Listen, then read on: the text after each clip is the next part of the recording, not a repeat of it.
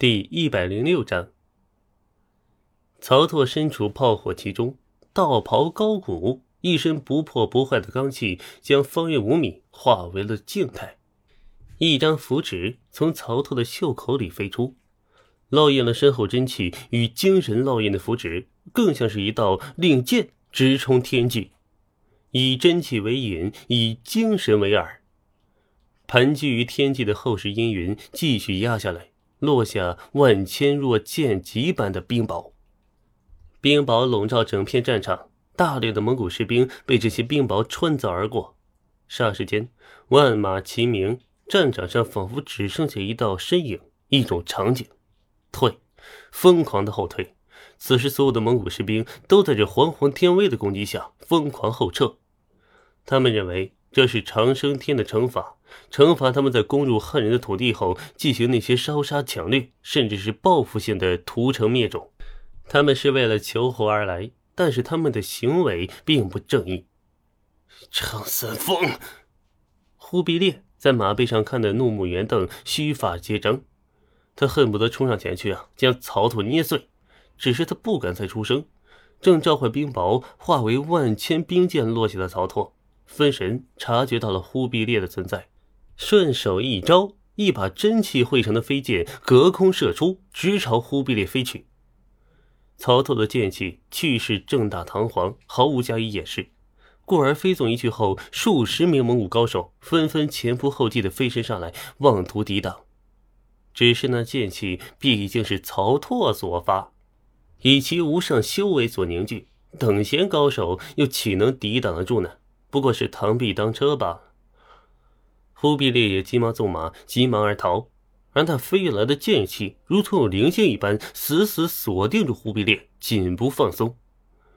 无论忽必烈找到什么遮掩之物，寻到什么阻挡之法，都不过是在做无用功，没有被一击毙命，这是他的不幸，而非是幸运。剑气流转，贯穿半个战场，忽必烈躲在数十人的护持之下，这些保护忽必烈的士兵呢？身前必都挟持着一名之前的俘虏，尚未吃掉的大越士兵。忽必烈在人墙的包裹下大声喊道：“张三丰，你狠辣无情，请好好看看。你若是要杀我，便先杀你们汉人的士兵。他们……”话还未说完，那剑气冲霄而起，又从高空笔直落下，从忽必烈的头顶直接贯穿下去，重重的尸体轰然倒地。蒙元的一代雄主就此殒命，忽必烈一死啊，本就已经溃败的战场开始全面崩溃，大量的蒙古士兵骑着马丢盔弃甲，掉头而逃。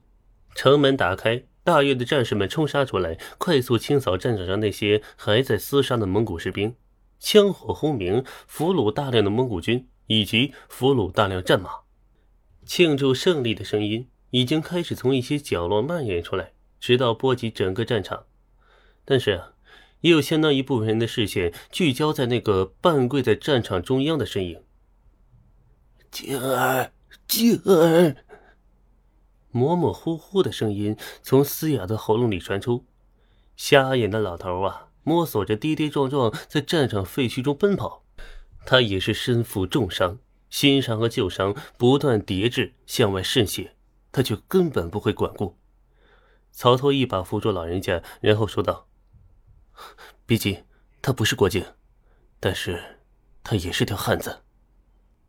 你以为你终于算计到我了？”曹操对王玉问道。王玉却用细微的声音说道：“我只是高兴你没有我想象的那么不可靠。我确实应该更相信他的判断一些。”嘴真硬，你快死了。而且是一死百了，别人死了只会损失寿命，还有再来的机会。你机会没了，你真身穿越，死在这个世界就不会再有下次了。”曹操说道。“死就死吧，多活二十几年了，我赚了。前二十几年我一直都怕死，为了活我费尽心思。现在我要死了，所以我告诉你，死亡真的是很恐怖的事情。”就像是正要被潮水淹没却无法挣扎。所以能不死的话千万要活着。